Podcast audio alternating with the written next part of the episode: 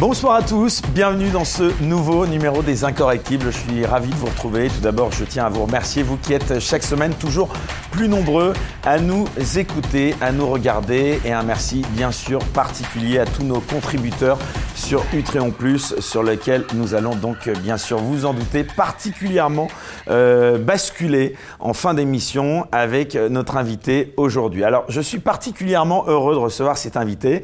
Vous la demandiez, la réclamiez depuis euh, presque deux ans, que ce soit aussi bien dans une ancienne vie euh, antérieure, donc euh, dans un média où je ne l'avais pas reçu, que sur ce média YouTube. En tout cas, voilà, j'avais insisté pour qu'elle vienne. Elle a enfin accepté. Il fallait pour ça peut-être qu'elle sorte un livre. Alors ce livre, il s'appelle Les apprentis sorciers. Il vient de paraître aux éditions Albin Michel. Et tenez-vous bien, c'est non seulement un best-seller, il est classé numéro 1 des ventes toutes sections confondues, donc chez Albin Michel.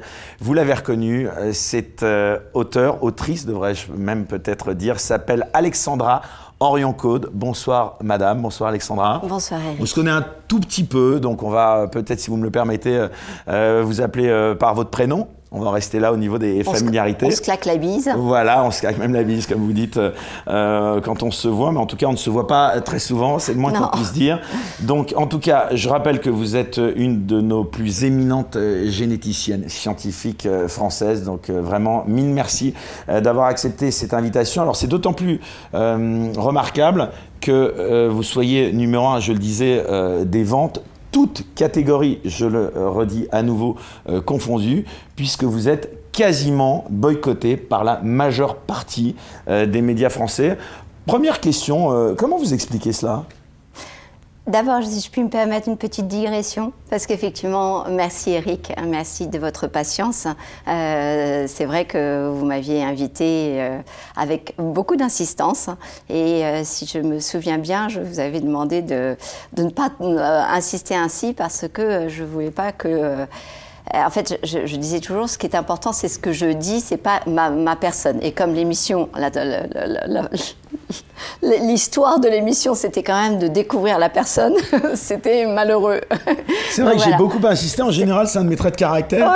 Quand je, je, veux quelque chose, j'essaye de me donner les moyens de l'avoir. Je n'y arrive pas toujours. Et ça tombait mal.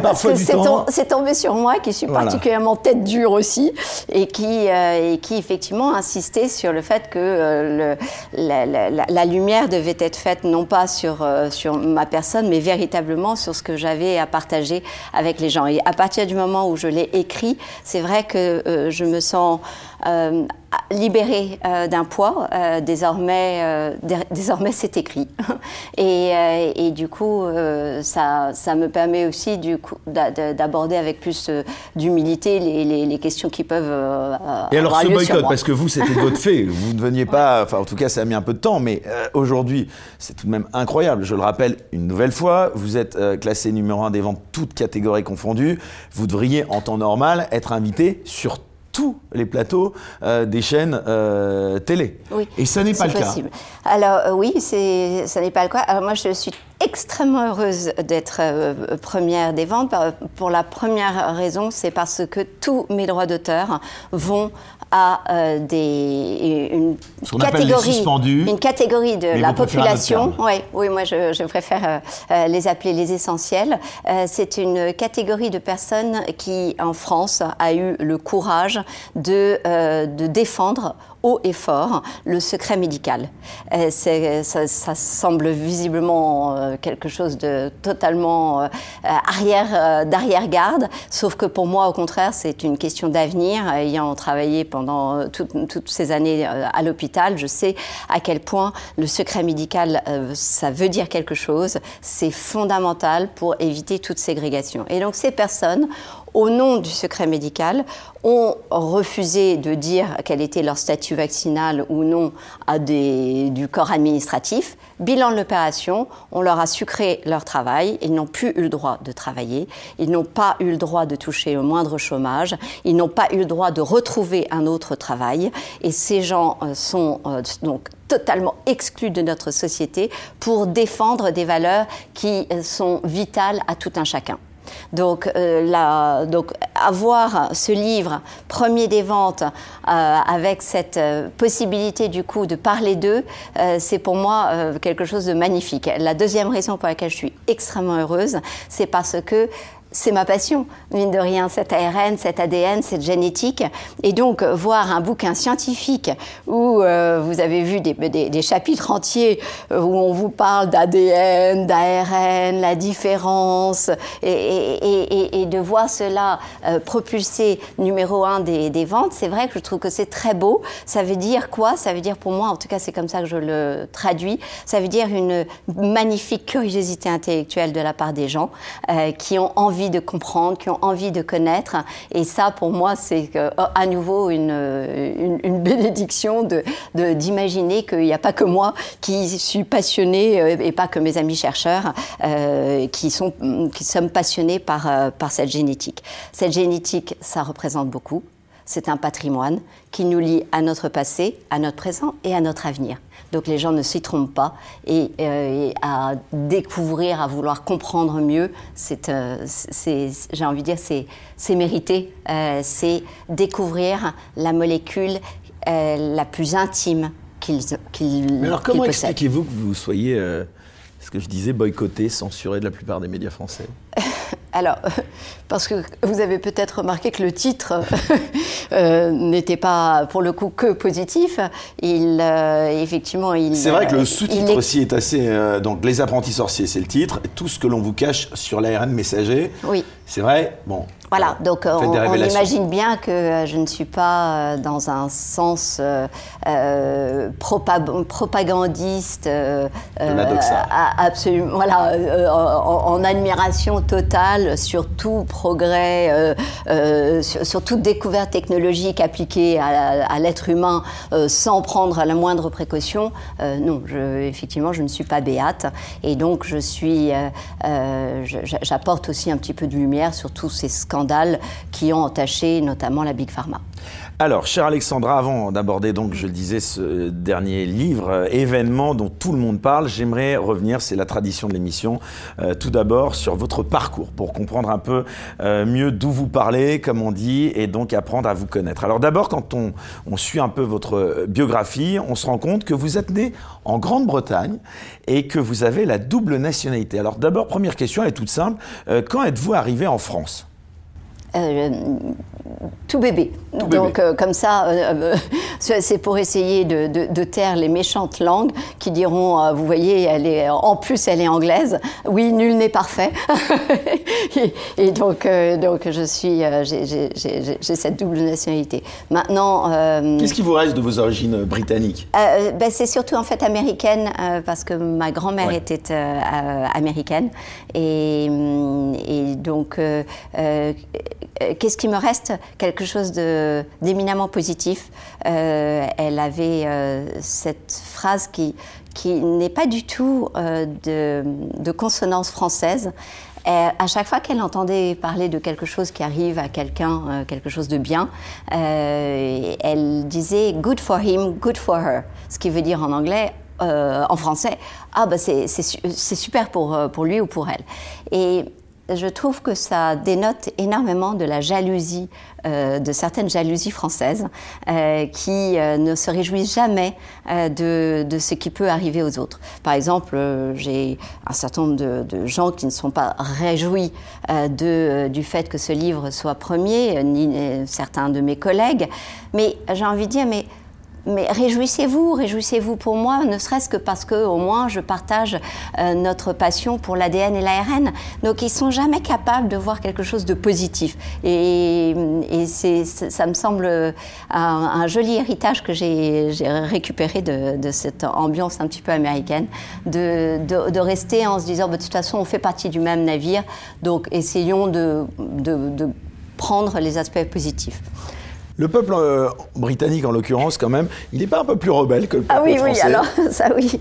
Euh, j'ai aussi eu la chance de, grandir en, Angleterre euh, pour faire mes armes de, génétique, donc apprendre mes, mes, tout premiers pas dans un laboratoire, je les ai faits avec un grand professeur qui s'appelle le professeur Sir Alec Jeffreys.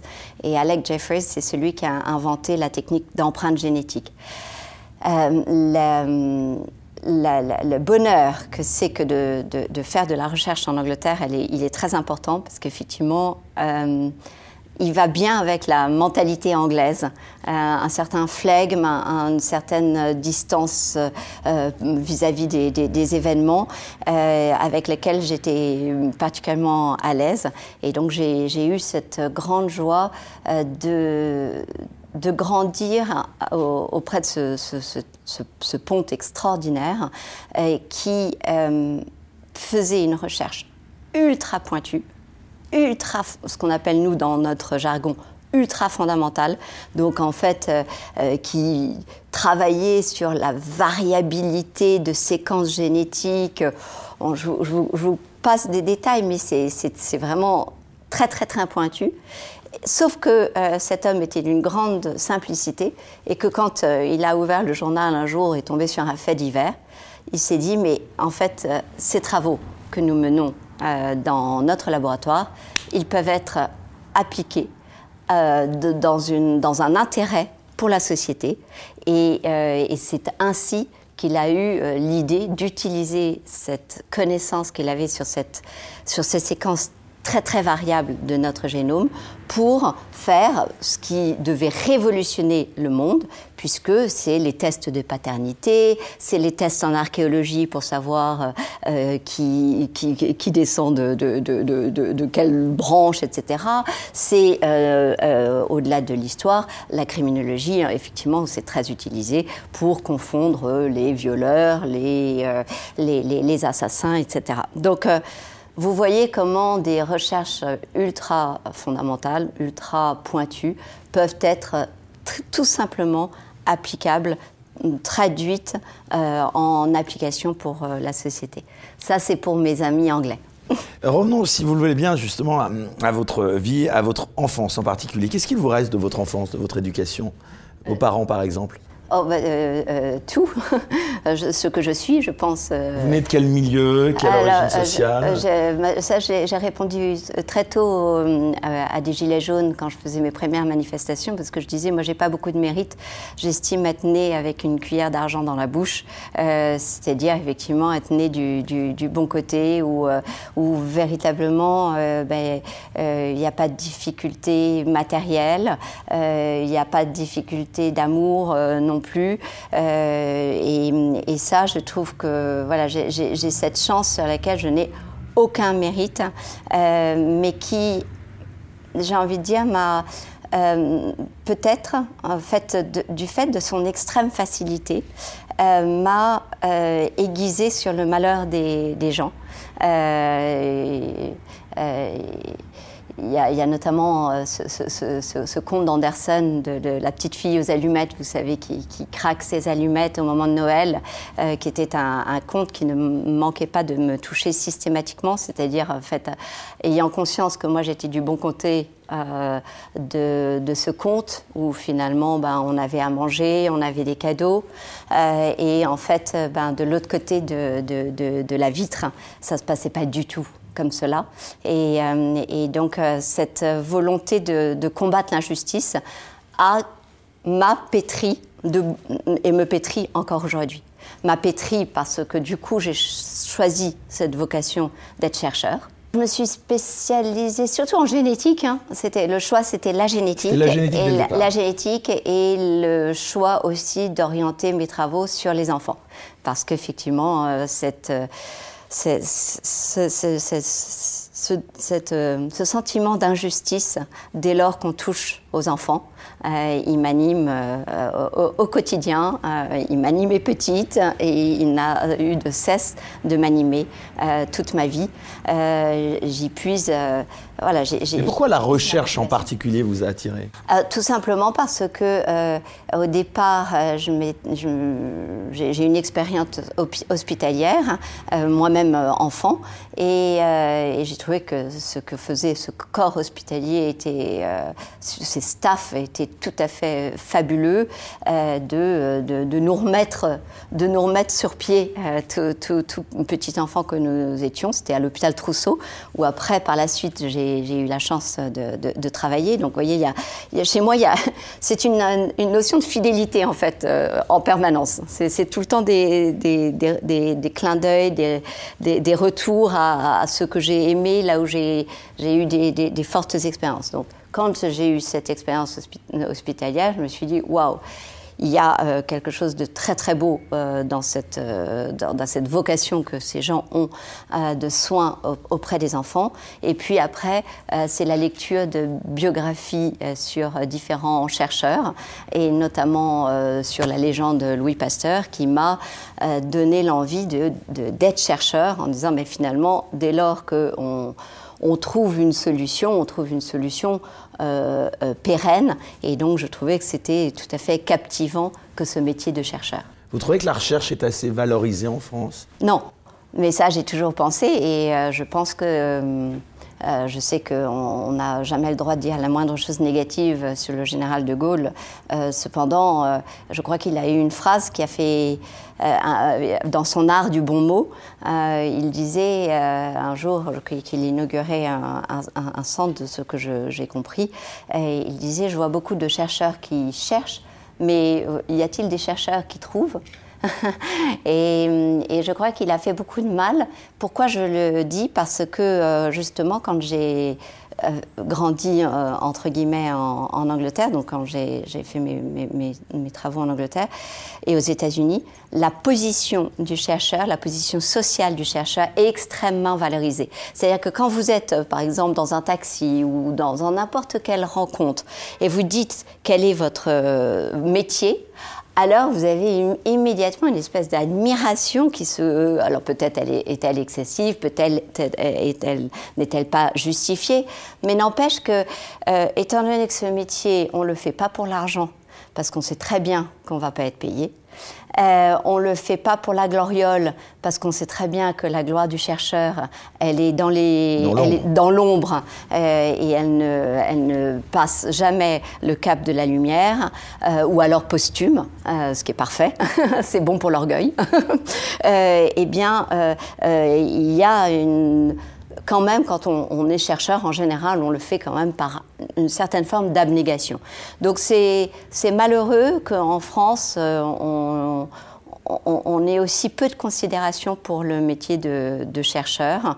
Et, c'est quelque chose qui, à mon avis, qu'il qui, conviendrait de, de, changer dans les, dans les mentalités parce que euh, c'est pas bon, ça cristallise le chercheur français par rapport à d'autres chercheurs, de, moi qui ai eu la chance de, voyager du coup un petit peu, de, faire mes armes dans différents pays, euh, je trouve que le chercheur français, il a, il a vraiment tendance à se réfugier du coup dans sa tour d'ivoire.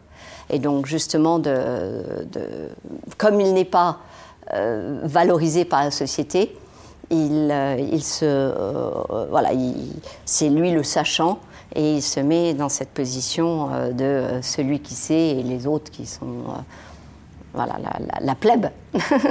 voilà. Alors, Alexandra Orion-Code, vous l'avez dit, vous êtes euh, donc généticienne, vous avez été euh, directrice de recherche à l'INSERM mais vous êtes considérée, je le redis, donc comme une éminente euh, chercheuse française en matière notamment d'ARN. Mais avant qu'on parle de, cela plus en détail, j'aimerais vous m'expliquer quand même comment ça fonctionne un petit peu ce monde assez opaque quand même de la recherche pour les gens comme, comme nous qui ne le connaissons pas.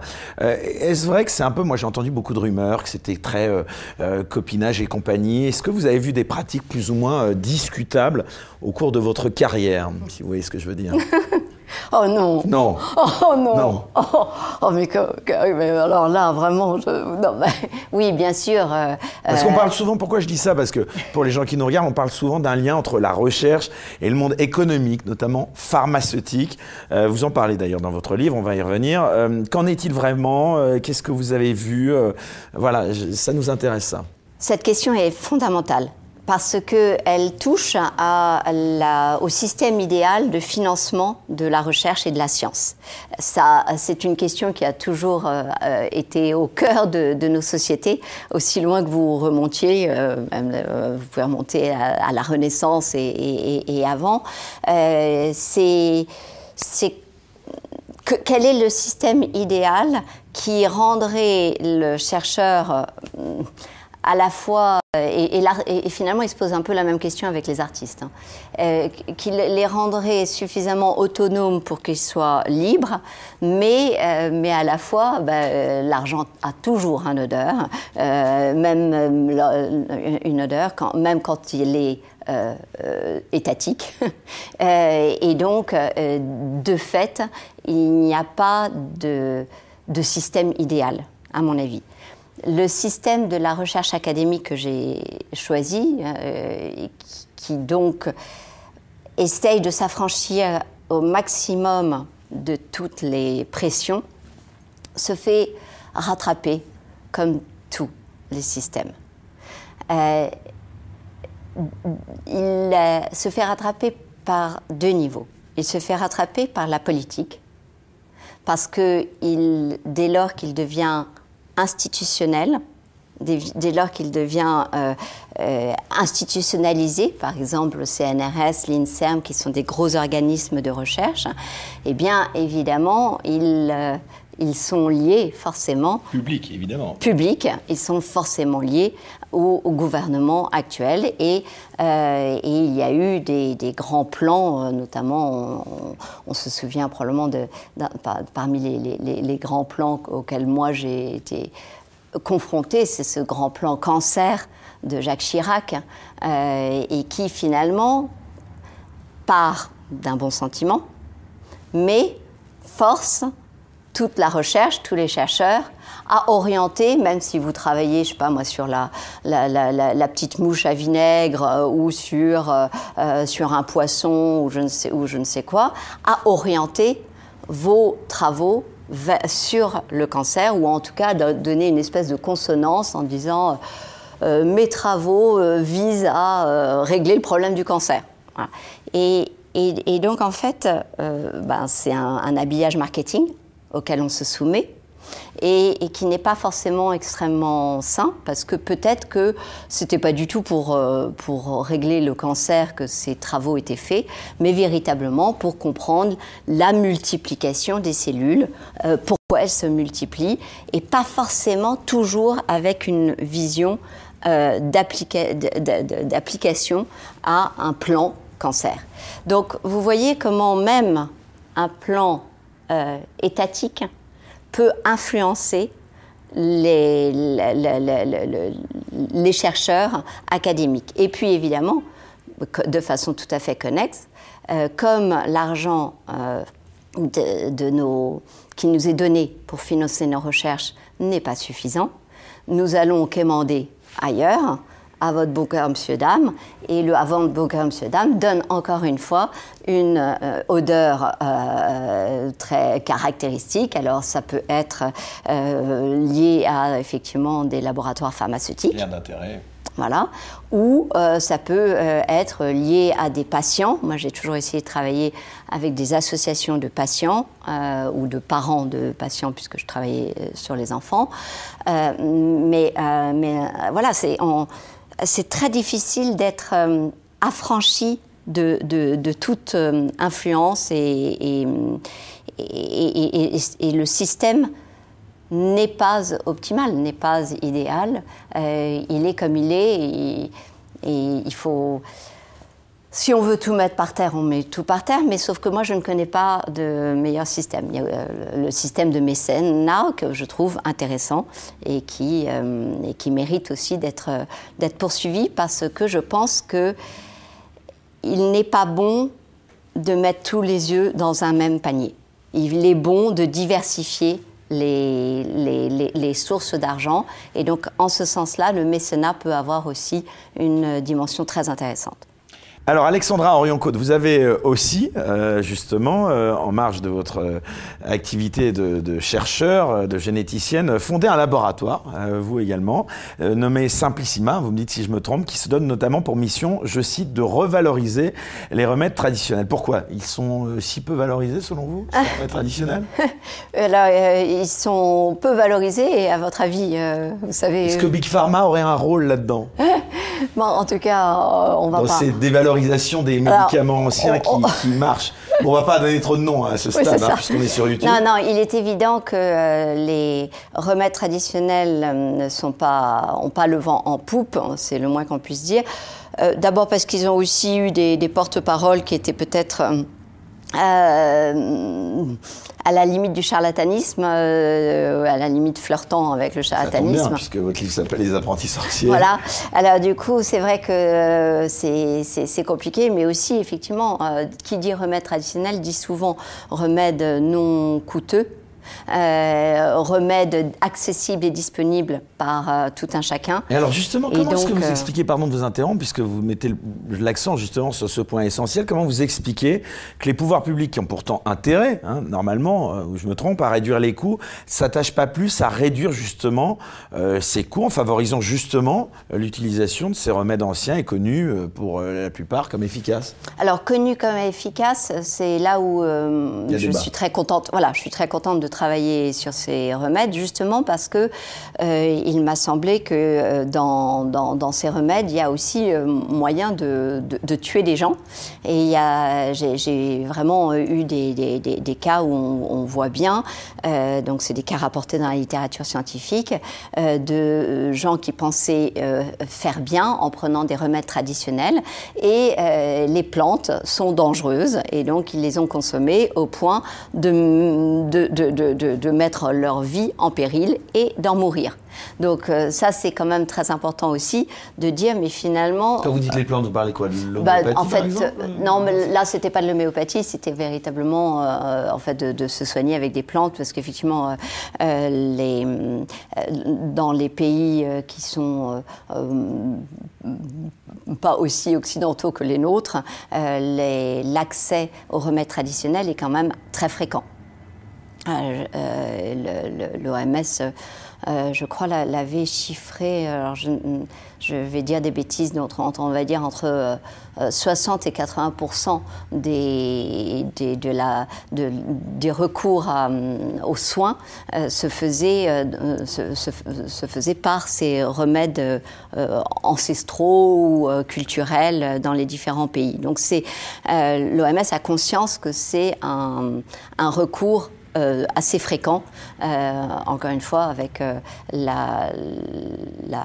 le trouble que j'ai, si c'était 60 ou 80 En plus, c'était des chiffres qui, datent hein, de, depuis d'un moment, donc je ne sais pas si ont été réactualisés. Ça, ça, vaut, ça, vaut bien d'être réactualisé assez fréquemment.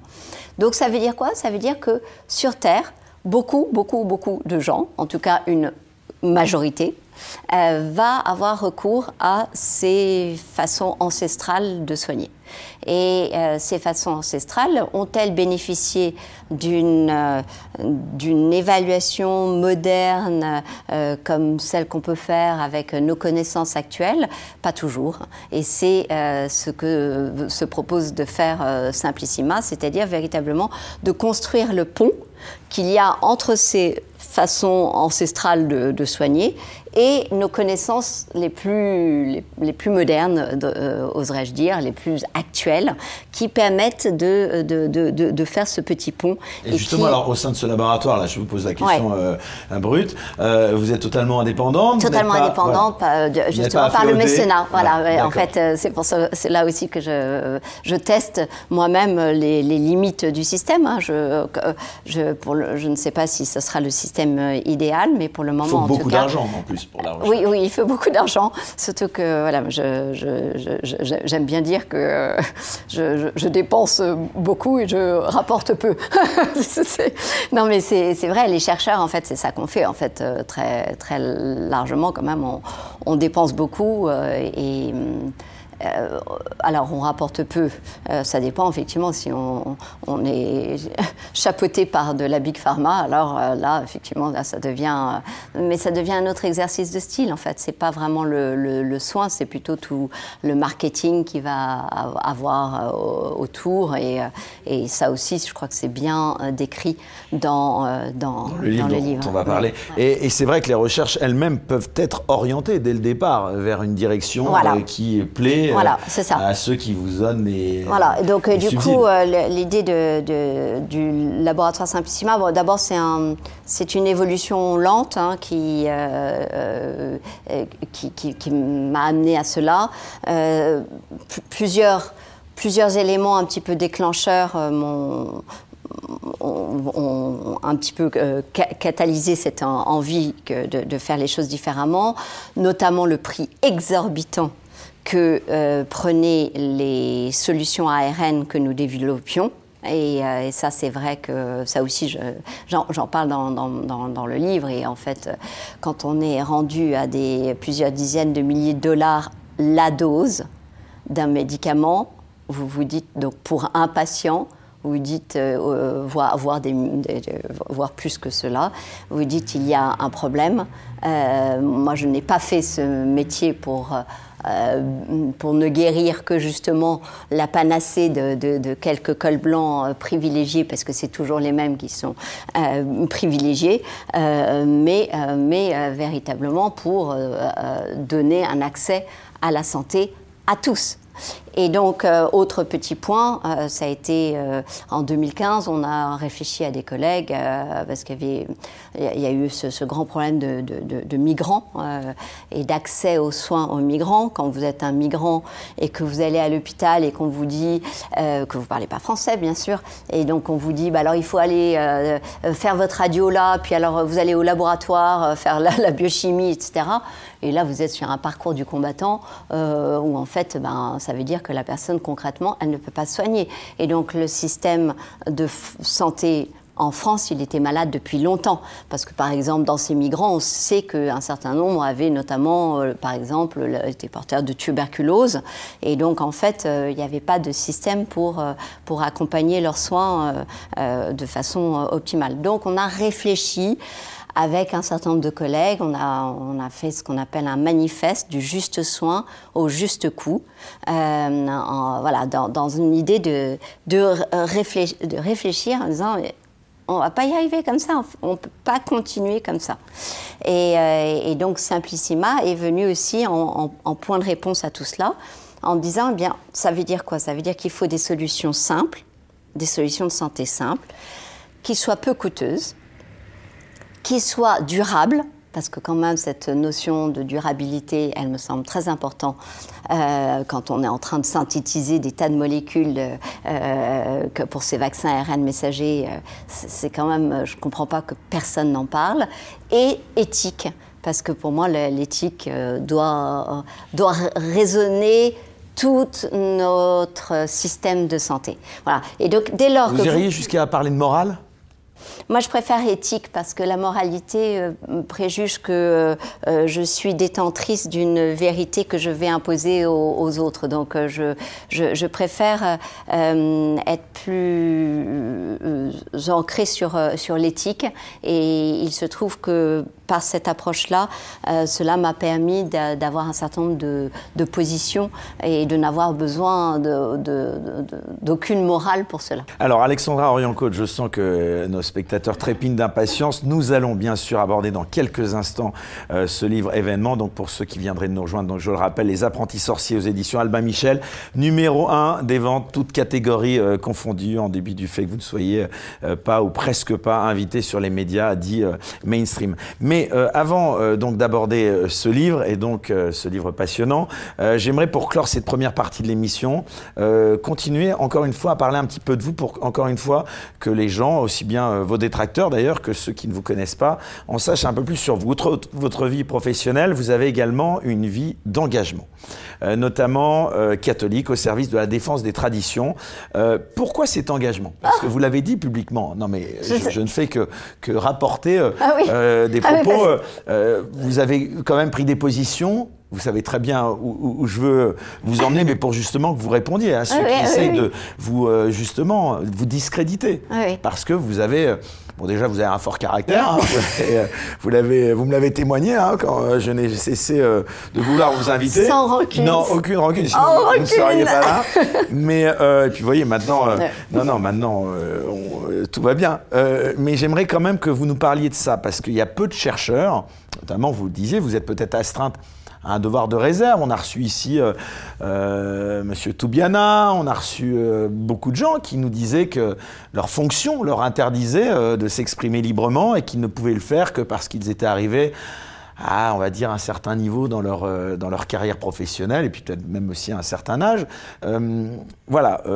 pourquoi avez-vous accepté de prendre sur des, des sujets sensibles des engagements qui, vous le savez, pouvez tendre le flanc à des gens pour vous discréditer, pour discréditer notamment votre travail. Ah, Je ne sais pas tellement bien de quels engagements vous voulez. Ah, par exemple, vous êtes euh, engagé contre le mariage pour tous. Je me trompe ou pas? Alors oui, ça c'est complètement faux. ça c'est eh ben, super. non mais ça c'est merveilleux. Je suis e-, extrêmement heureuse eh que vous. Pour moi, alors, voilà, euh, ça fait partie effectivement de, de, des choses qui sont racontées euh, sur moi, que qui, qui, qui, sont.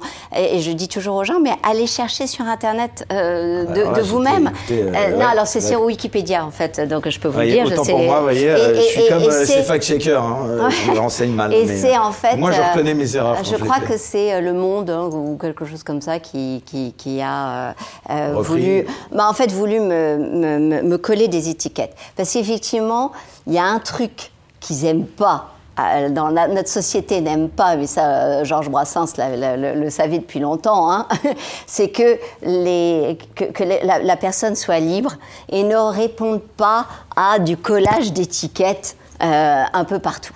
Euh, donc, euh, je crois que bah, pour manque de chance pour eux, oserais-je dire, je n'ai pas d'étiquette. Je n'ai pas d'étiquette politique, je n'ai pas d'étiquette euh, euh, justement de, de, de, mettre à coquiner entre guillemets euh, avec tout ce qu'il y a de bien, avec un, système ou, ou un, un, groupe quel qu'il soit. vous revendiquez, et il n'y a absolument d'ailleurs aucune critique malveillante de ma part dans ce que je dis là. Vous revendiquez être catholique et être engagé. Voilà, absolument. Mais c'est ce qui est, intéressant. Sur cette question-là. Oui, oui. Et ce qui est intéressant, c'est que voilà, par exemple, il y a des catholiques qui sont engagés dans des des groupes, des machins, des trucs, etc. Et, euh, et ça n'est pas mon cas non plus. Donc, euh, euh, je crois que, ben, en fait, c'est toujours ma personnalité qui fait que j'ai du mal à, à, trouver un système, à trouver chaussure à mon pied d'un système idéal et étant très très idéaliste pour le coup, je n'ai pas trouvé voilà le groupement euh, le, groupement, on va dire communautaire, si vous voulez, si vous voulez euh, qui, qui, me correspondent. Donc, je le dis avec d'autant plus de facilité que euh, si, tel était le cas, j'assumerais bien volontiers. Mais d'ailleurs, c'est peut-être. c'est ça qui est chouette, en fait. Peut-être qu'à l'envers, c'est peut-être compliqué aujourd'hui de, oui, oui, pouvoir oui, mais justement, justement, catholique et de le revendiquer. Bah, voilà, parce que euh, absolument. Alors là, pour le coup, vous avez tout à fait raison de dire. Ce qui est assez étonnant, c'est que euh, on, m'ait parlé de ma foi, en fait. et là, vous vous dites, mais je comprends, je comprends même pas pourquoi on en a parlé, parce qu'en fait, moi, j'en ai pas parlé. Donc, donc en fait, c'est quoi le problème des, des, gens avec le fait qu'on ait euh, la foi? Donc ça, c'est quelque chose qui m'a très vite hein, intéressée dans, euh, dans, les, dans, dans, les couvertures médiatiques qu'il y a eu sur moi. Je me suis dit, tiens, c'est quand même pas banal d'être attaqué sur ma foi. Or, il se trouve que... Et pourquoi vous n'avez pas attaqué en diffamation, par exemple Ah, je l'ai fait. Ah, je l'ai fait, mais c'était pas de chance. Je l'ai fait. euh, donc, euh, le premier article, en fait, euh, qui me diffame et qui euh, sort beaucoup de choses fausses, dont, dont, dont celles que, que, que, vous rapportez. Que j'ai malencontreusement Non, mais c'est pas reprise, grave. mais- non, mais non, au non, mais c'est contraire, je suis contente. pu, Oui, je faire suis ça- cette mise au point. Voilà. Eh bien, j'ai attaqué le journal et les scientifiques qui allaient très très loin. C'est un passage un petit peu Parce que les critiques à votre égard sont très virulentes quand même. Ils vont très loin, Oui. ont été très loin ouais, en tout cas. ouais. Bah oui, parce qu'en fait, euh, comment voulez-vous Vous euh, dérangez. Oui, je dérange. Je- vous savez ce qui dérange, je crois, chez moi, c'est ma liberté. Ma liberté de parole, mon indépendance et mon autonomie vis-à-vis de tous ces systèmes. Et effectivement, le fait de ne pas avoir été rattrapé par un système. C'est très, très dérangeant. Donc effectivement, ça, ça, ça plaît pas aux gens. Bon, c'est pas grave. Enfin, je veux dire, je suis pas la seule, pas la première, pas la dernière. Euh, mais mais c'est quand même, euh, c'est quand même étonnant. Donc si je reviens sur la- l'attaque, donc effectivement, je porte plainte. Et hélas, dans le lot, il y avait Axel Kahn, mon hum, directeur de thèse. Et, euh, et j'apprends. Qui est décédé aujourd'hui. Qui est décédé. Euh, et j'apprends. euh, Quand vous dites qu'il y avait Axel Kahn dans le lot, c'est-à-dire. bah, était- en fait, j'ai attaqué le journal. Je vous dis, j'ai attaqué le journal Quel et journal, les. on peut le dire c'est- peut-être LCI ou TF1. Là, j'ai un, petit doute. D'accord. Bon. parce que ça a été repris aussi par BFM TV. Là, là, je, je- Ouais, vous, voilà. vous avouerez que ça- c'est- mais ça vous montre le, à quel point ça ne m'intéresse pas tout cela. Euh, c'est fou, quoi. Je veux dire, c'est, mais, mais- bon, qu'importe. Donc, c'était un journal, je sais plus, euh, celui qui, qui, qui- m'a le premier sali. Euh, et après, euh, bah, après c'est- ça a été le, le, le paillasson euh, sur lequel on s'essuyait les pieds parce qu'effectivement, bah, dès lors que j'avais retiré ma plainte parce que je trouvais que c'était euh, quelque chose de, de- de pas correct quand quelqu'un va mal et j'ai beaucoup j'ai- j'ai- Vous parliez d'Axel Kahn, hein, c'est ça voilà, qui était. be- beaucoup d'a- d'a- d'amitié pour Axel. Euh, je trouvais que c'était affreux qu'il ait à gérer une plainte euh, alors qu'il devait se concentrer sur sa, sur sa santé. Donc euh, c'est euh, encore une fois euh, de ma part euh, euh, le- bah, le- le- le- les- l'altruisme de dire je ne traiterai pas autrui comme je n'aimerais pas être traité. Euh, L'attaquer en, en justice, oui, parce qu'il avait été très loin dans la diffamation. Il a parlé d'intégrisme, de sectarisme, de, de- de tous ces, ces- ces termes qui. qui- Voilà tous ces mots qu'on entend. euh, Ouais, c'est ça. Et, et peut-être que ce livre va participer à déconstruire justement, mais euh, ça vous touche quand même ou pas tant que ça finalement? Ça me, touche, Ça me toucherait si c'était vrai, en fait. Mais en fait, euh, il se trouve que. euh, Enfin, franchement, c'est vrai que d'une certaine façon, c'est horrible, hein, mais je me dis mais c'est tellement grotesque. En fait, je dis à n'importe qui qui me voit vivre, qui me voit vivre depuis des années, qui voit mon quotidien, euh, qui me suit dans la rue, dans le métro, et qui voit comment je me comporte avec les gens, intégriste et sectaire, euh, je crois Voire que- extrémiste, voire, ex- attention. voire extrémiste, je crois que... pff, euh, voilà, je, je- je n'ai même pas besoin de répondre en fait. C'est ça qui est. Alors les gens disent ah mais oui mais si il faut que tu répondes parce que euh, c'est- t'es attaqué. Pff, mais, comment voulez-vous répondre euh, euh, Comment voulez-vous répondre à des, accusations qui sont qui ne vous correspondent en rien? En fait, c'est comme si je vous disais très jolie blonde, pla- euh, platine là, Eric, très mignonne. Hein.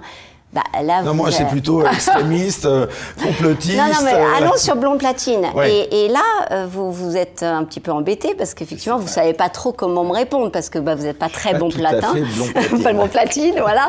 Et, euh, et donc, vous ne savez pas comment me répondre parce que bah, ça ne correspond C'est pas. tellement, voilà, euh, Donc, à euh, c'est à côté de la plaque. Donc voilà, donc écoutez, euh, euh, bien faire et laisser dire. Euh, c'est une euh, phrase que je m'applique euh, beaucoup.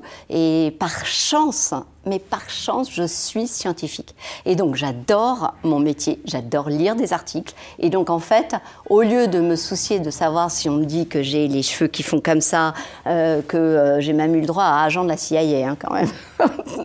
non mais, non mais, non, mais ce qu'il y a de bien, c'est qu'on- Quand en tout cas, il y en a peut-être un qui va. grâce à cette émission, vous découvrir parce que vous connaissez pas, c'est Thomas Pesquet. Vous avez vu Il a émis un tweet cette semaine en Ah oui, disant que vous l'aviez pas. bloqué. Ah oui, il me connaît pas, mais alors mais il a. il a remarqué que vous l'aviez bloqué. Il a, alors du coup, il, il a, oui, il a un million, euh, donc Followers. le grand astronaute euh, Thomas Pesquet, euh, un Il million, plus d'un million de followers. Alors, vous l'aviez bloqué ou vous l'aviez pas bloqué Alors, euh, la réponse, est- il était bloqué, euh, effectivement. Donc, euh, je suis allée voir le, le site et, euh, en me disant, bah, tiens, c'est bizarre. Bon, je- enfin, voilà. je- et donc, je ne sais pas du tout comment il était bloqué. Ce que je sais, c'est que c'est que euh, avec mon compte, il s'est passé des tas de choses euh, euh, sur lesquelles je n'ai pas toujours eu la main, on va dire ça. Euh, c'est, c'est, ça, c'est pas, c'est pas de la, paranoïa, mais enfin, c'est, c'est comme sur LinkedIn, sur Twitter, euh, sur Facebook, sur tous ces réseaux sociaux.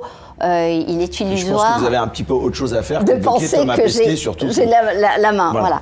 euh, C'est assez contradictoire d'ailleurs pour quelqu'un qui est aussi scientifique, puisque quand même Oui, quand on est ça. astronaute, c'est-à-dire qu'il dit qu'il ne vous connaît pas, mais il remarque que vous l'avez bloqué. Donc, euh, Voilà, voilà. Mais du coup, je, je me suis dit, bah, l'illustre, euh, je- j'étais, j'étais tout à fait flattée qu'il s'intéresse du coup à, à moi. Et, et donc, en fait, je lui ai demandé si je pouvais quelque chose pour lui, avec, d'ailleurs, vous lui avez avec répondu beaucoup avec de beaucoup candeur et de, voilà, de, de- en disant, bah, est-ce que je peux faire quelque chose pour vous Euh, et Évidemment, je l'ai débloqué. Et, euh, et voilà, je pense qu'il doit être hyper content de. de, de, de- de- alors, je- ce ce qui m'étonne, c'est que depuis, il ne me suit pas. Donc, en fait, je comprends pas très bien. En fait, pourquoi il veut être débloqué si, si c'est pas pour me suivre Je- je- Mais bon, vous savez, euh, les réseaux sociaux, c'est une, euh, c'est une euh, vitrine très très virtuelle de notre vie bien incarnée. Et, euh, et- pour revenir euh, au, au conte d'Anderson et de, la petite fille aux allumettes, je préfère être de l'autre côté de la vitrine, euh, dans la rue, euh, plutôt que euh, du côté où tout se passe bien et tout est ouaté. Alors, chère Alexandra Orion-Côte, donc voilà pour la petite parenthèse, l'anecdote. En tout cas, c'était pour clore donc cette première partie donc consacrée donc à cette introduction, on peut dire.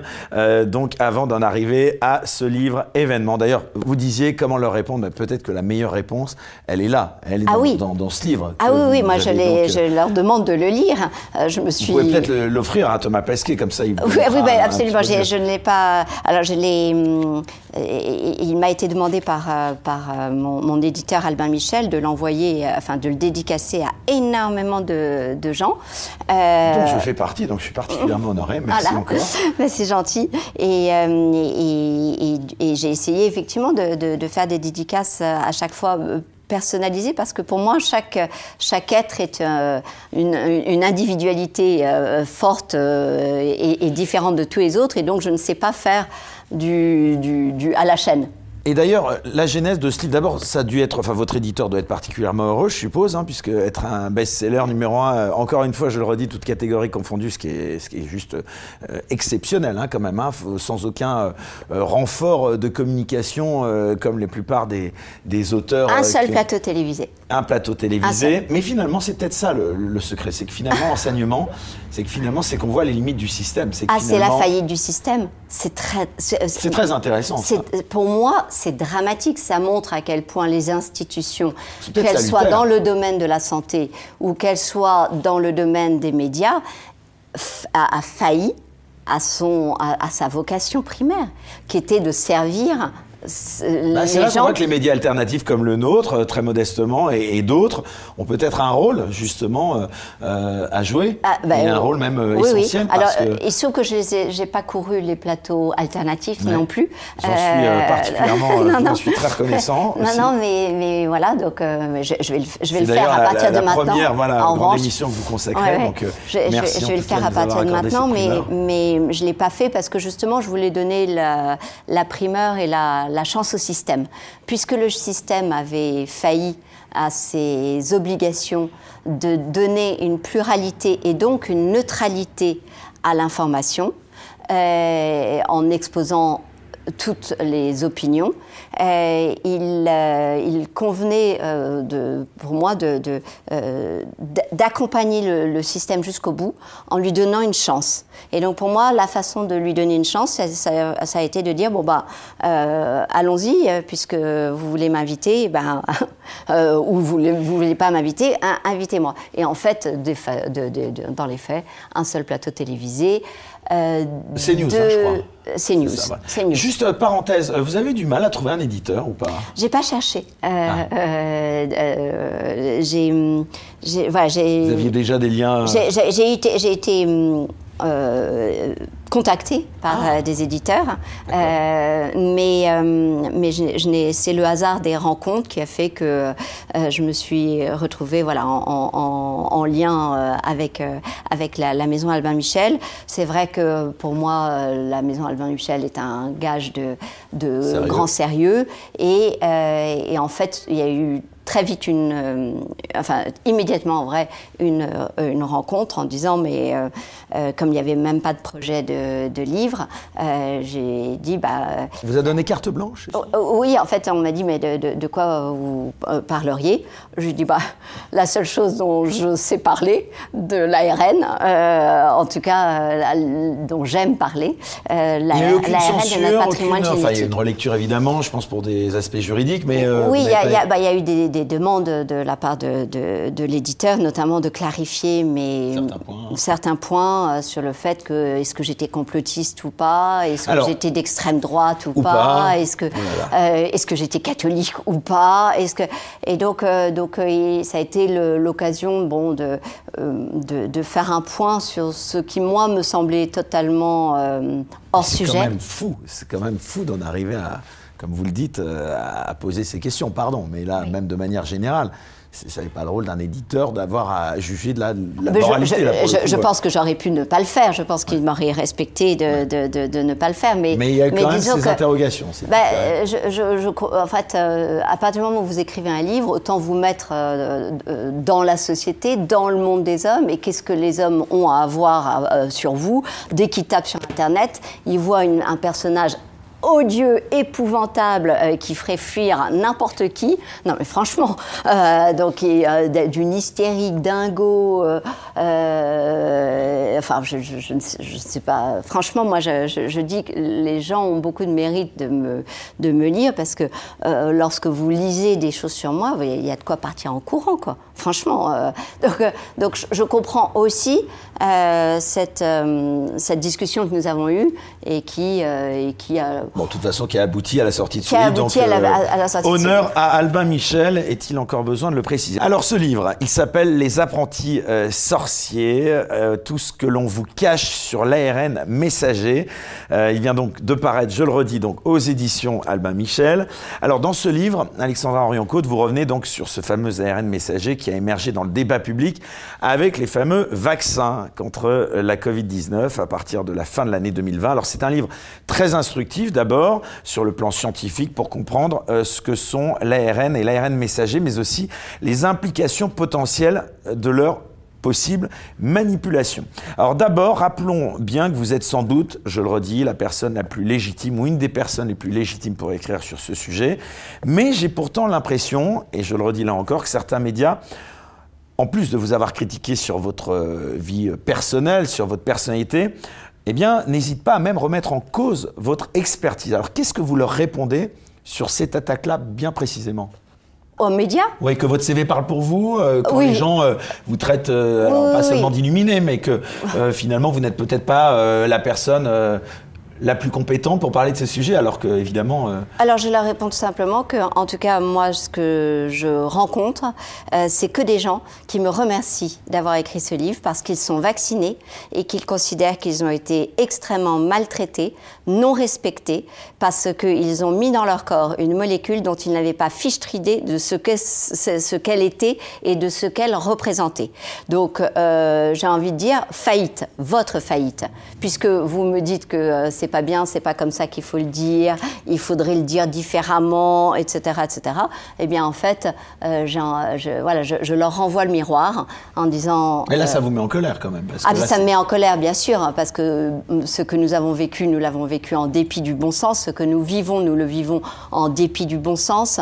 il faut s'exclamer en, en, en criant à la prouesse technologique sous prétexte qu'on a développé des vaccins plus vite que jamais on avait imaginé dans les pires cauchemars euh, développer euh, des molécules. Euh, je reviens notamment sur ces 48 heures ou ces quelques heures qui ont été suffisantes pour les laboratoires, pour, pour donner la, la, séquence de ce qui allait être produit en masse et injecté à, à, des, à des milliards d'individus. Donc là, vous dites, mais, mais, mais c'est pas moi qui suis, c'est pas moi qui était dans un délire, là je, tiens, pèse mes mots, absolu de, euh, de, de, de défaillance de notre système de santé. Nous savons qu'il faut une dizaine d'années pour développer un vaccin. Nous le savons. Et pourquoi? Parce qu'il y a un temps incompressible. Et ce temps incompressible, il est octroyé à faire des expériences sur des animaux et puis après à faire des expériences d'essais cliniques. C'est pas pour faire plaisir, c'est pas pour euh, être inefficace, euh, ou c'est simplement parce qu'effectivement il y a des garde-fous à respecter et, euh, et tous ces garde-fous ont sauté les uns après les autres. Et donc, euh, donc euh, à, ces médias qui me, qui, me critiquent, je dis mais, mais qu'est-ce que vous avez à dire à cela en fait? Euh, ils, attaquent sur des, des points, honnêtement, des, des mini-points en fait. Et ils, n'attaquent pas sur le fond de, du, du, livre, ils n'attaquent pas sur, sur toutes ces parties, et, notamment voilà, d'expliquer ce que c'est que l'ADN, l'ARN. On va y venir justement, je vais vous poser ces questions. Mais juste, comment est-ce qu'on en est arrivé à, ça au pays de Pasteur, à remettre en cause nos plus grands euh, scientifiques comme vous, comme le professeur Raoult ou le professeur Perron, par exemple au Montagnier, bien sûr, dont on a à peine parlé euh, lors du décès. Vous aviez, je suppose, évidemment, une immense estime pour le professeur Montagnier. Bah, oui, oui. Vous avez été choqué qu'on ne parle pas plus de, qu'on lui rende pas plus hommage ben, Ça reste euh, à nouveau. En fait, ça fait partie des, des cicatrices. Non, des ah. cicatrices.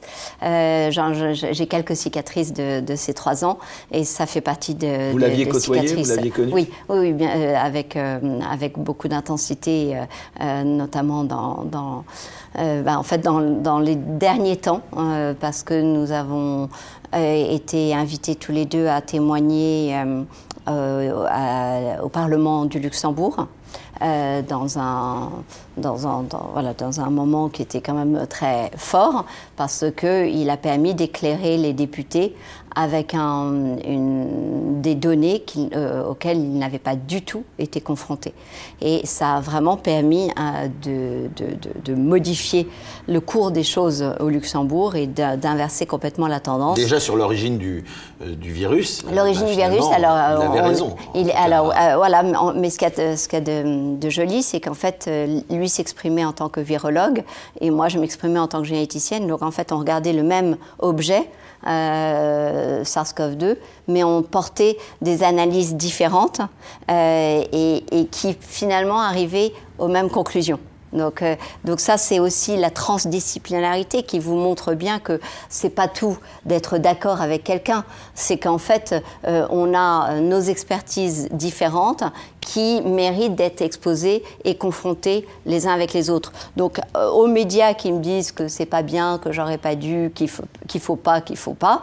mais en fait, le, le problème, il est pas là. Le problème, il est que désormais, mes mm, voilà ce qui finalement ce qui est à la base de ma réflexion est partagé sur un temps long euh, et permet aux uns et aux autres de dire euh, ce pourquoi ils trouvent que finalement cette injection d'ARN messager a été un grand succès, euh, que, euh, alors qu'ils le disent eux-mêmes, que c'est un échec, un échec qui n'a pas permis de résoudre le problème du Covid, un échec qui, alors ça, dans certains pays, ils osent le dire, pas encore en France, mais le ministre de la Santé allemand ose parler des effets indésirables en disant mais c'est terrible tous ces effets graves et je suis tellement désolée pour toutes ces victimes.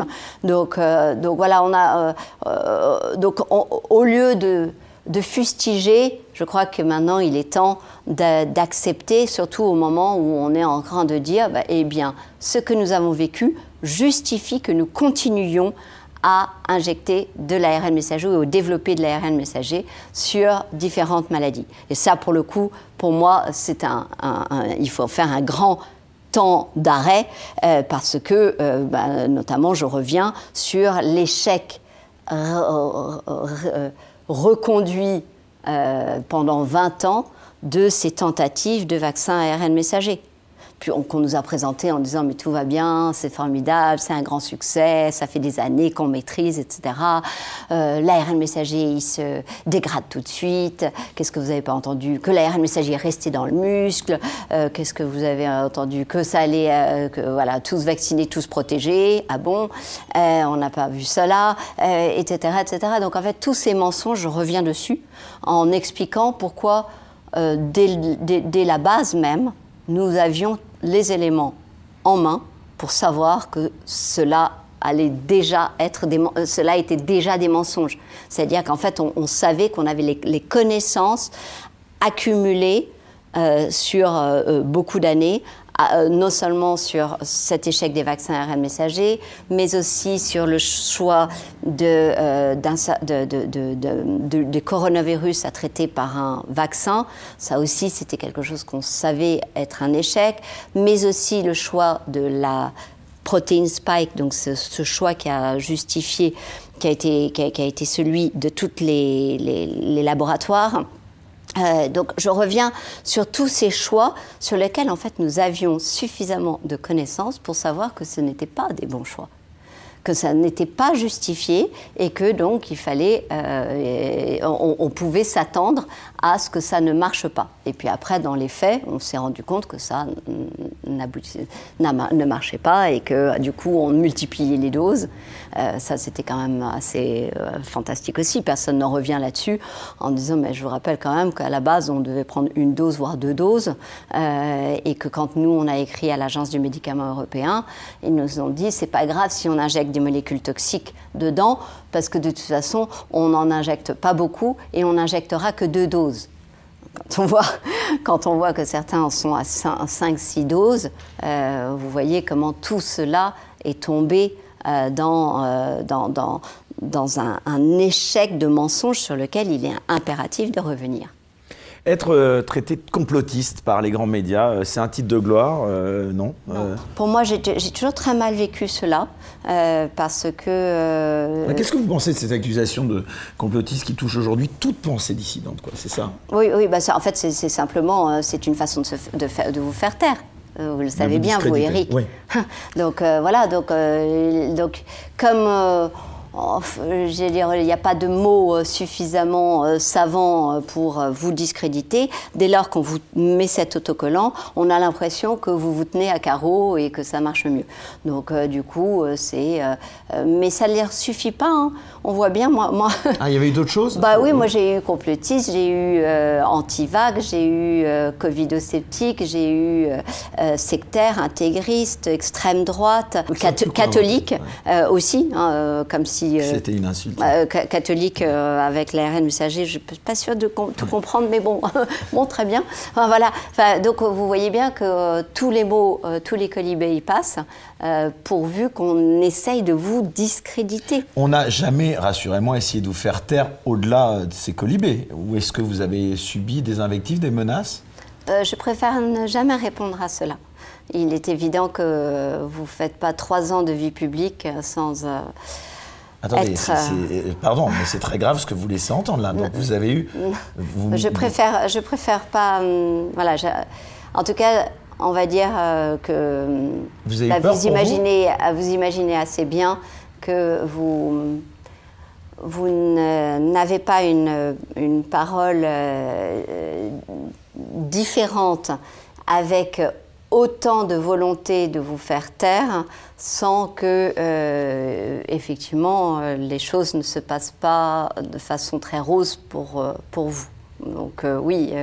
Sans compter que vous êtes forte, et vous, mais vous avez une famille, je suppose. Enfin, je vais pas. Oui, bah ça, je préfère pas en voilà, parler. c'est pour dire que justement, c'est pour l'entourage que ça doit être aussi compliqué à gérer. Oui, oui, oui, c'est évidemment très très, très douloureux. Et, euh, mais euh, ça, j'aimerais bien que les gens qui nous écoutent comprennent cela. C'est que euh, au bout de trois ans, trois ans de vie publique non choisie, parce qu'en fait, les gens savent que je n'avais pas envie d'être publique. Ça, il, suffit de, voilà, il, suffit de comprendre que d'avoir entendu le fait même de, ce choix d'être chercheur euh, à l'Inserm. Euh, il n'y a pas des stars à l'Inserm. Enfin, je veux dire, euh, personne ne connaît des, chercheurs de l'Inserm. C'est pas un métier que vous faites pour être connu. sinon, vous êtes rockstar, chanteuse ou je sais pas quoi, mais c'est pas le cas. voilà. Et il faut surtout pas hier me faire chanter. donc, le, vous choisissez pas cela. Vous n'avez pas une cohérence de, pensée et de parole euh, pendant trois ans si euh, n'y a pas quand même un fond, et puis petit à petit un fond de vérité qui se fait jour, euh, si, vous prenez tous ces risques-là, c'est quand même que vous êtes pétri d'un certain idéal pour la santé. Vous sentiez peut-être investi d'une mission aussi un petit peu Alors non, parce que... Vous étiez, vous étiez assez seul quand même, ça euh, ah non, alors on est, euh, Dieu, ah, merci, on était très nombreux au niveau euh, international tout de suite. on s'est tous réunis dans, dans, des, en fait, dans des grands consortiums, notamment avec les anciens de Harvard, de Oxford et, et, de Stanford.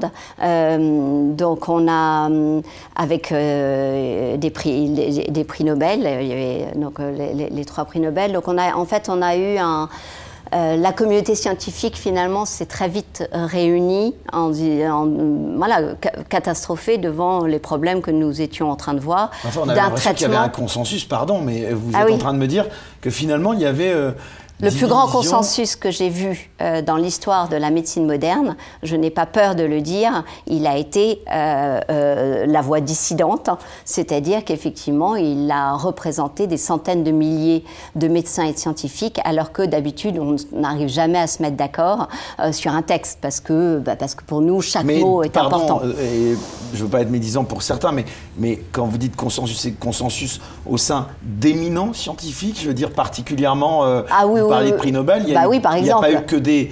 Bah, J'ai pas entendu les prix Nobel de l'autre côté. Hein. C'est assez intéressant. En fait, c'est souvent en signal creux hein, qu'on a de l'autre côté. Euh, et donc, euh, donc euh, oui, nous, nous, nous avons fait un, un, certain nombre de, de pétitions qui sont les plus grosses que l'histoire de la médecine moderne ait eu à vivre. Donc, ce que. Alors, effectivement, dans, un, dans une omerta totale qui fait que. Dans euh, les médias, on ne les entendait pas. Non, dans les médias, on n'en entendait pas parler, euh, même s'il y a eu quelques fact-checking quand même, euh, notamment sur la déclaration du Great Barrington. je crois que Libé avait quand même s'était fendu d'un article ou quelque chose, enfin d'un fact-checking ou je ne sais quoi. Euh, mais qu'importe en fait euh, euh, sur la crise la déclaration de crise médicale liée au vaccin, de la même façon, on n'en a pas entendu parler. Voilà, mais, mais, force est de constater que, pour le coup, ces pétitions qui ont pignon sur rue parce qu'elles sont accessibles sur Internet, je les ai reprises hein, dans une, de mes petites vidéos lançant le, livre, ont réuni des, chiffres records de médecins et de scientifiques. Et ça c'était sans précédent. Mais ce que nous avons vécu était sans précédent. Et ça a dû vous porter aussi dans votre, j'ai envie de dire, dans votre combat, pardon, euh, en France pour porter les voix autres. euh, dissidente. Parce Oui, que oui. vous n'étiez donc finalement, vous n'étiez pas seul. Oui, oui, c'est ça. C'est-à-dire qu'à aucun moment j'ai été seule. Euh, euh, si si, si j'avais été seule, je pense qu'effectivement je me serais euh, posé des questions et je me serais euh, euh, vraiment euh, euh, alertée. euh, Mais, euh, mais tout était excessif. Et ce qui est excessif est insignifiant. Mais même pas mon traitement. N'allez même pas jusque-là. Simplement. Non, mais qu'est-ce que vous avez pensé du traitement médiatique de cette séquence de traitement Covid-19 Comment vous expliquez qu'elle était en décalage finalement C'est ce que vous êtes en train de me dire. Oui. Elle était en décalage complet finalement. Complet. Bah, euh, bah, euh, ça s'appelle la censure. Ça s'appelle la censure et là, c'est là où vous, vous voyez que donc ce qui est proposé euh, aux, aux gens sont des mesures politiques, parce que je ne connais pas d'autres mesures qui, justifient euh, la, censure. Euh, si jamais notre, pa- notre parole était si euh, stupide et ridicule qu'on veut bien la, grimer et, faire croire qu'elle l'est, à ce moment-là, pourquoi est-ce que les, les- collègues auraient refusé de débattre avec moi? Euh, Il aurait été facile de montrer que je ne disais que des conneries, que, tout ce que je disais était infondé, ridicule, euh, qu'on pouvait se gosser, rigoler comme des malades euh, à ce que, je disais. Et c'est ça qui est intéressant, c'est que le fait même qu'il n'y ait pas eu ces débats, que lorsque par exemple Tribune Juive a proposé à Axel Kahn et à moi de débattre, comme euh, cela avait déjà eu lieu, il y avait eu le Collège des Bernardins qui nous avait proposé de débattre, nous avions alors accepté tous les deux, euh, et, logiquement, euh, Tribune Juive nous proposait de débattre, forcément, on, on- on acceptait. Ils avaient même dit, vous débattrez euh, incognito, enfin je veux dire voilà, et si cela vous va, on rendra la chose publique.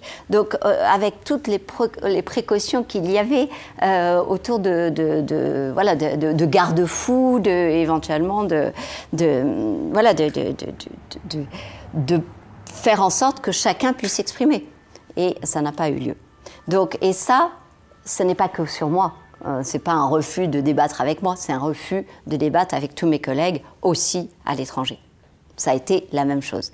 Donc on a tous vécu cette même, euh, ce, ce- ce- cette- ce même discrédit et cette même censure, notamment sur LinkedIn, où euh, c'est un outil quand même, euh, pour nous, c'est un outil assez chouette hein, de, Oui, parce que de LinkedIn, travail. le rappelle, donc c'est un site plutôt de mise en contact professionnel. hein, c'est Professionnel, ça donc ça. avec une sorte de d'aura, de, de sérieux euh, un ça. peu différente de Voilà. Twitter ou de Facebook. Voilà. Voilà, et nous, euh, nous c'est un outil euh, Et il y finalement. avait de la euh, censure euh, Ah ben moi, sur on, on a, on a, on- je crois qu'on a, on a tous, on peut le dire, hein, on a tous été, enfin, nos- nos- la- la- la- la- les comptes de ceux qui ont osé une parole publique euh, ont été euh, supprimés. Euh, et et lorsque j'ai demandé qu'on me le remette, on me l'a remis une fois. Là, j'ai partagé un article du Monde et j'ai été à nouveau supprimée. Euh, euh, et là, pour le coup, il a fallu que je réouvre un compte LinkedIn. Donc, euh, depuis, je poste très peu, parce qu'effectivement, chat échaudé craint l'eau froide. Mais vous voyez que la censure fonctionne. Parce qu'effectivement, à partir du moment où on n'ose plus euh, communiquer euh, sur un outil, c'est que, c'est que le système est malade. Je croyais que nous étions en démocratie. Je croyais que la démocratie n'avait pas peur des paroles, des, des- des- des voix dissonantes. Euh, depuis quand la démocratie doit-elle craindre le débat? Ça a été un tournant pour la liberté d'expression, ce qu'on a vécu? En tout cas, moi, je, en science, ce que nous avons, avons vécu, nous l'avions enfin, je ne l'avais jamais vécu. Qu'est-ce que nous avons vécu? Nous avons vécu le fait que des scientifiques condamnent fortement, je reprends leurs mots très exactement, euh, une idée différente de l'origine du virus. Simplement d'émettre des doutes, et en fait c'est cela que fait mon livre, parce qu'à aucun moment, si vous l'avez lu, vous avez bien vu que je dis, je m'érige en espèce de ministre de la Santé qui vous dit, alors voilà ce qu'il faut faire, ce qu'il ne faut pas faire, etc., etc. Je pose finalement des questions, et je finis d'ailleurs le livre sur deux questions euh, qui, doivent poser, être posées au lecteur, mais à aucun moment, je, contrairement aux autres, je suis dans cette position euh, que je ne comprends pas qu'il puisse euh, avoir de je détiens la vérité, il n'y a qu'une vérité, il faut vacciner tout le monde et hors de la vaccination, point de salut et la vérité est différente, elle est beaucoup plus compliquée et elle mérite que euh, page après page, elle soit partagée. Alors moi, je vais mettre les pieds dans le plat euh, parce qu'on parle de cette censure, euh, de cette omerta. Donc, donc scientifique, hein, sur les journaux. Et donc le journal en question, c'était Lancet et c'était Science. Et il se trouve que dans les, les, les, auteurs de cette forte condamnation, we strongly condemn, donc nous condamnons fortement le, tout scientifique qui ose euh, euh, émettre un, Il parlait même de rumeurs. Donc simplement de, mettre en doute euh, quelque chose sur lequel, finalement, en plus, qui, s'est avéré faux, qui était l'origine pangolin chauve-souris, c'était, ça, méritait une condamnation forte. 26 des 27 auteurs étaient liés à, avaient des liens euh, avec euh, des chercheurs de Wuhan. Ce qui est évidemment pas très joli et qui euh, revient tout le temps aussi, c'est que tous ceux qui se sont exprimés là dans les, dans les médias contre moi ces temps-ci, ce qui est intéressant, c'est qu'ils sont avec des conflits d'intérêts. Eh bien, ou voilà. politique, J'allais venir. ou conflit d'intérêts.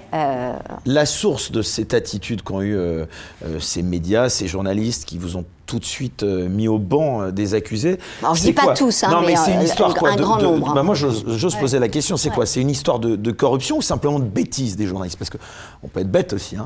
mais euh, je pense qu'il y en a qui ne sont pas que bêtes. J'aime bien rester sur ce sur quoi je suis, ce sur, quoi j'ai travaillé, ce sur quoi j'ai, voilà, j'ai, ce sur quoi vous n'êtes pas. D'abord, des articles, vous rappelez bien etc. que vous n'êtes pas une anti-vax forcené. Ouais, alors euh, ça, ça, ça fait partie des, des, des, des étiquettes euh, qu'on m'a collées. Euh, Vous reconnaissez l'efficacité des vaccins traditionnels Non, moi je vais plus loin. En fait, sur anti, le mot anti-vax, j'aime préciser que je ne suis ni anti, ni pro, quoi que ce soit. Parce que dans le fait même, et ça aussi, pareil, j'aimerais quand même qu'on comprenne où est l'excès. L'excès, il est dans les pro-vax. il est euh, dans, cette espèce de religion euh, absolue de béatitude qui consisterait à dire euh, hors, de, hors, vaccin, point de salut à la santé. Mais c'est pas possible, c'est complètement, c'est aberrant. Donc en fait, ni pro ni anti. Et pourquoi ni pro ni anti? Parce que dans pro et dans anti, vous avez une espèce de cristallisation de votre, de votre parole, de votre réflexion qui est très délétère à mon sens. C'est-à-dire que les excessifs, c'est eux les pros ou les anti, ça n'est pas ceux qui ont une parole modérée et qui, visent, et qui, posent des questions et qui apportent de la nuance.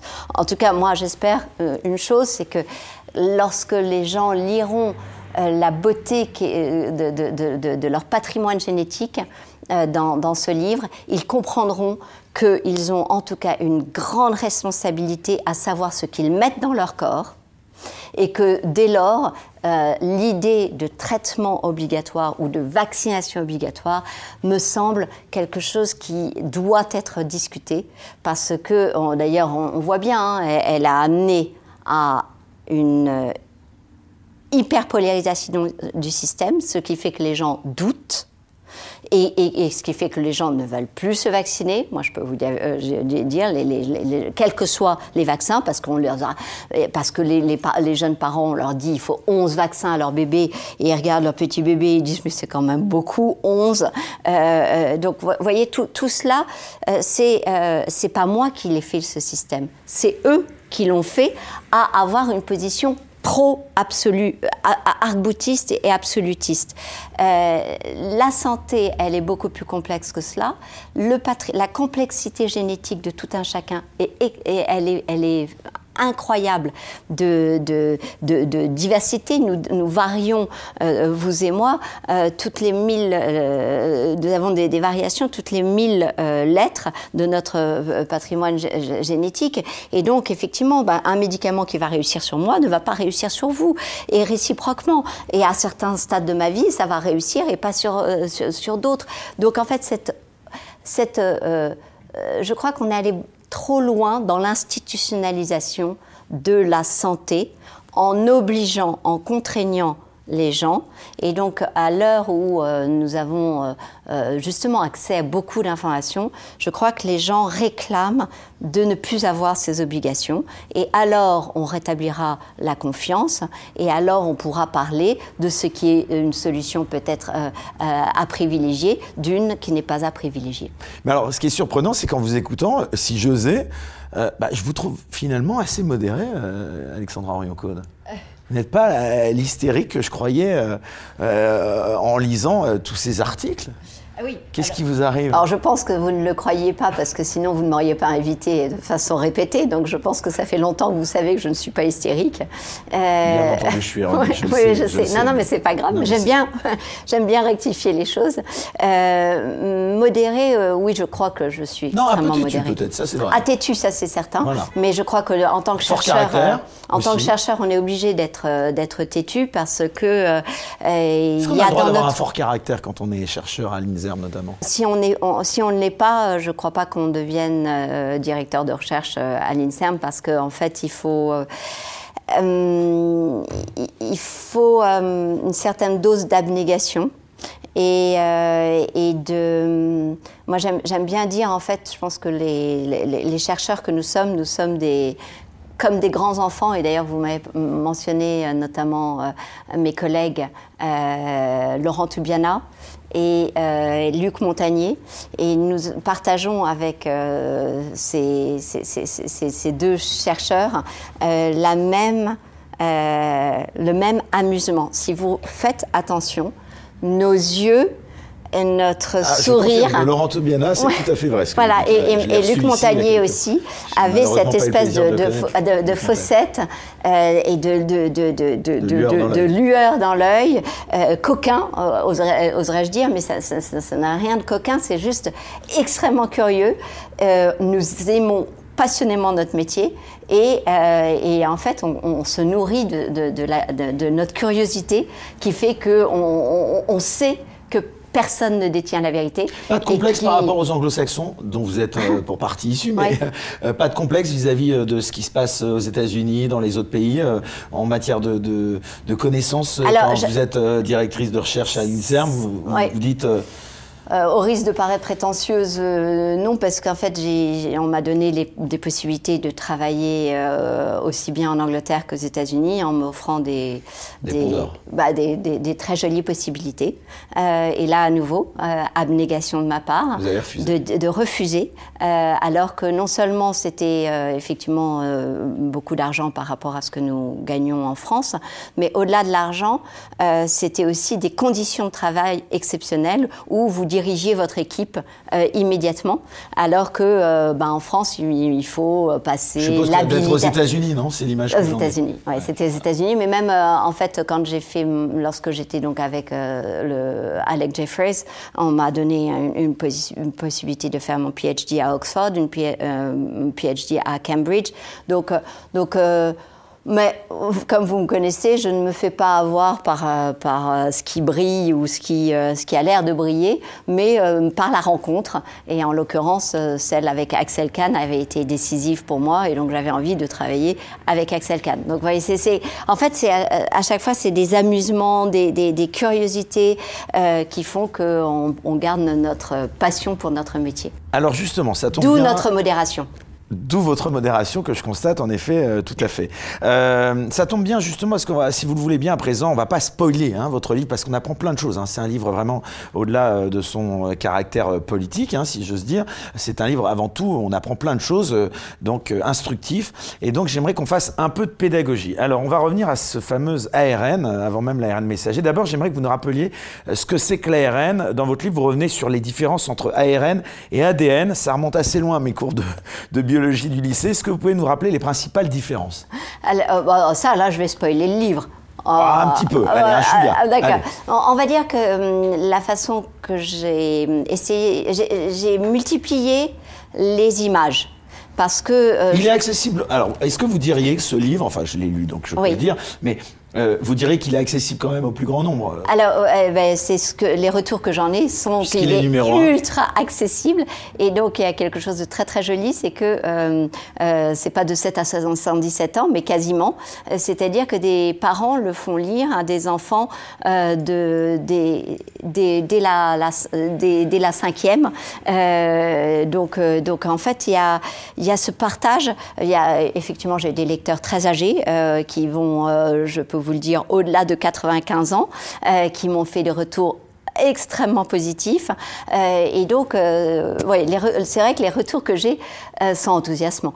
Euh, c'est-à-dire que cette simplification, ce souhait de simplifier et de mettre à, à, à, la hauteur de chacun la possibilité de comprendre ce qu'est notre ADN, notre ARN, Mais ce qui est quand même de multiplier à l'origine, ce qui est quand même compliqué, pardon. Oui, c'est compliqué. c'est pour ça que peut-être. Et c'est pour ça qu'il fallait du temps long, et c'est pour ça que je pouvais pas le, le, le c'est pour ça que c'est très difficile à partager sur un plateau télévisé, même maintenant, même maintenant, euh, il faut du temps. Euh, on n'a que quelques minutes et vous n'allez pas expliquer le patrimoine génétique de quelqu'un euh, en, deux minutes.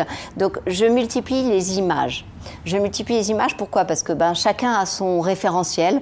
Il y en a, c'est l'art, il y en a, c'est les, voitures, euh, et, il y en a, c'est euh, les ordinateurs. Et donc j'essaye de, voyez, de, voyager un petit peu dans tous ces référentiels pour, pour donner euh, une accessibilité à ce que j'essaye de, de, traduire. Alors, différence entre ADN, ARN, et ARN messager. Et ARN messager, en fait, c'est dans notre continuum de ce que nous sommes, donc euh, notre corps.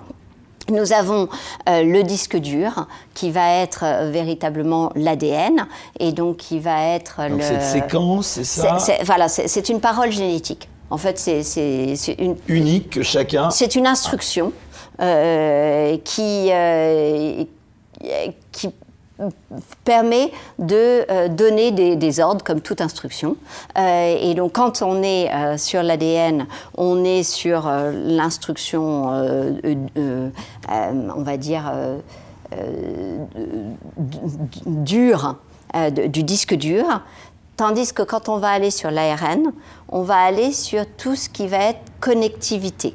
C'est-à-dire, euh, moi j'aime bien prendre le téléphone portable en disant euh, vous avez la carte mère hein, euh, et puis vous allez avoir toutes les petites soudures, l'ADN, exactement. Et puis après vous allez avoir tout, tout ce qui va être. alors je ne pense pas que les gens qui parlent de téléphone portable vont dire on ne dit pas carte mère, qu'importe, on s'en fiche. On a compris l'image. On a compris l'image, je crois.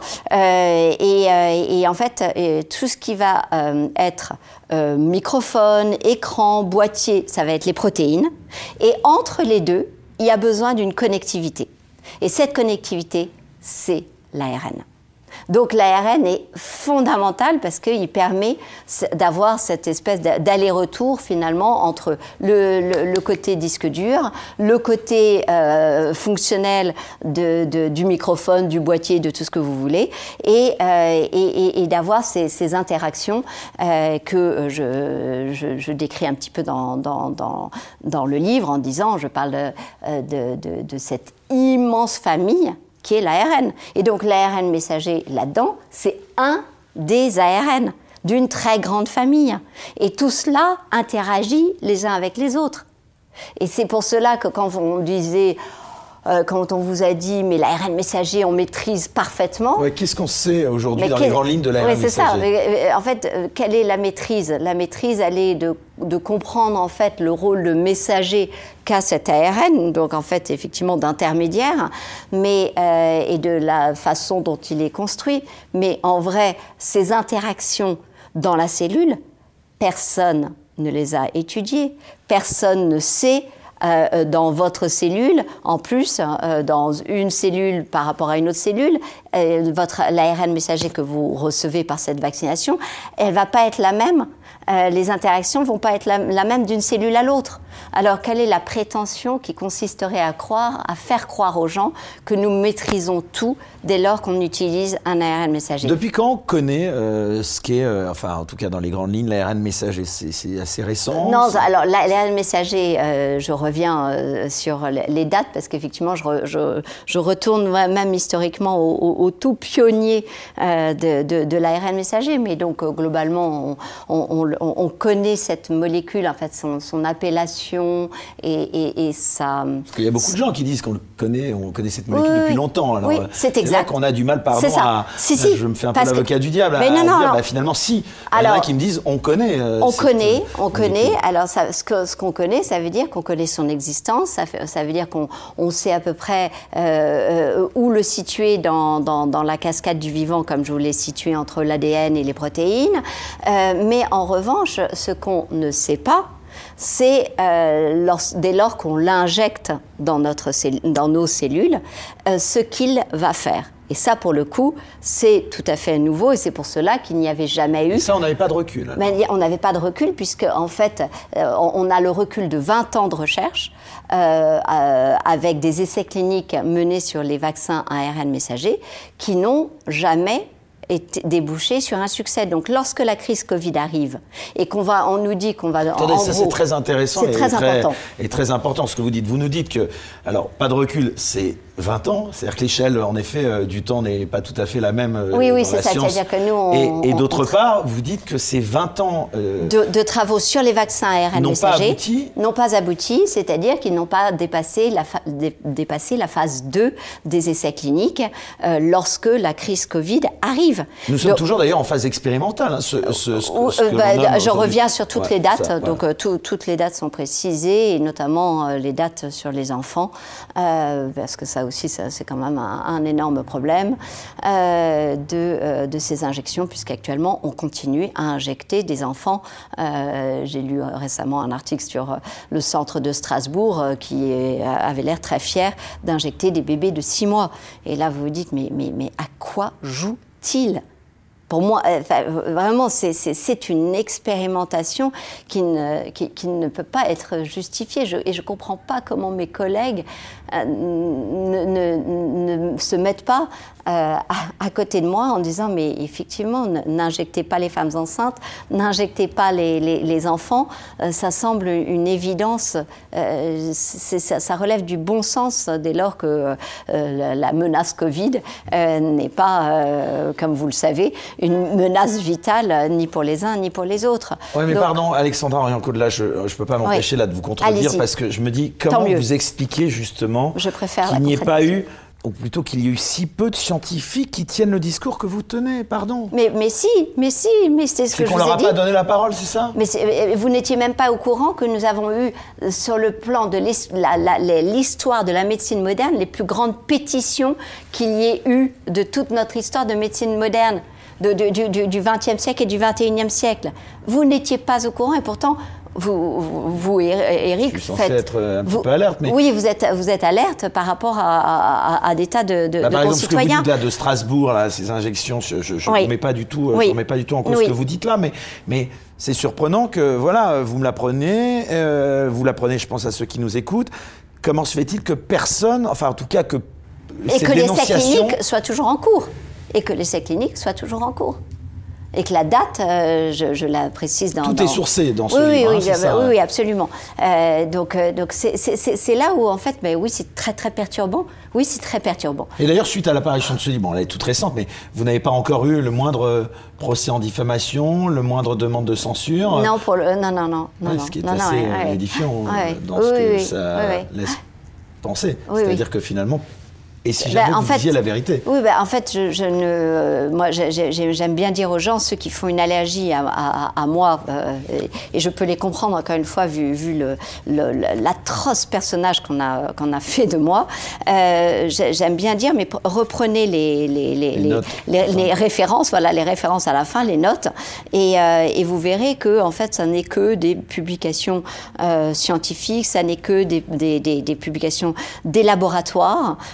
De l'OMS, des organismes régulateurs. Donc, donc voilà, rien rien de complotiste, juste du, que du pignon sur rue. Donc on peut dire aujourd'hui, est-ce qu'on peut dire que ces vaccins sont des substances expérimentales? Si je comprends ce que vous me dites là, c'est ça C'est que nous avons mené une euh, expérience sur un, produit qui n'avait jamais donné de succès, c'est-à-dire que, et, en plus je reviens dans le livre sur euh, d'autres médicaments à base d'ARN en disant, vous voyez, ces médicaments à base d'ARN, dans le même temps, ils ont été développés et ils ont eu une autorisation de mise sur le marché. Donc c'est pas pas un complot contre l'ARN messager qui a été fait du fait que ça n'a pas abouti. C'est que euh, de fait, pendant que des médicaments ARN euh, étaient développés, mis sur le marché, pendant ce même temps, euh, les vaccins ARN messagers pour le coup, ne dépassait pas la phase 2 des essais cliniques. Et donc, euh, et donc à partir de là, qu'est-ce qu'on a fait? On l'a injecté massivement à une population saine, et de deux choses l'une, où on admet maintenant et on prend le temps de, de dire ce qui a été et ce qui n'a pas été dans cette expérimentation à taille humaine, ou on continue en disant c'est génial, vous voyez la preuve que ça, ça a réussi, c'est qu'on a injecté euh, comme on l'entend souvent, c'est qu'on a injecté des milliards et que donc c'est une réussite. C'est ça qu'on entend. Pour voir la suite de l'émission, sans aucune censure, merci de vous abonner à la chaîne Les Incorrectibles Plus sur Utréon depuis le lien en description sous cette vidéo.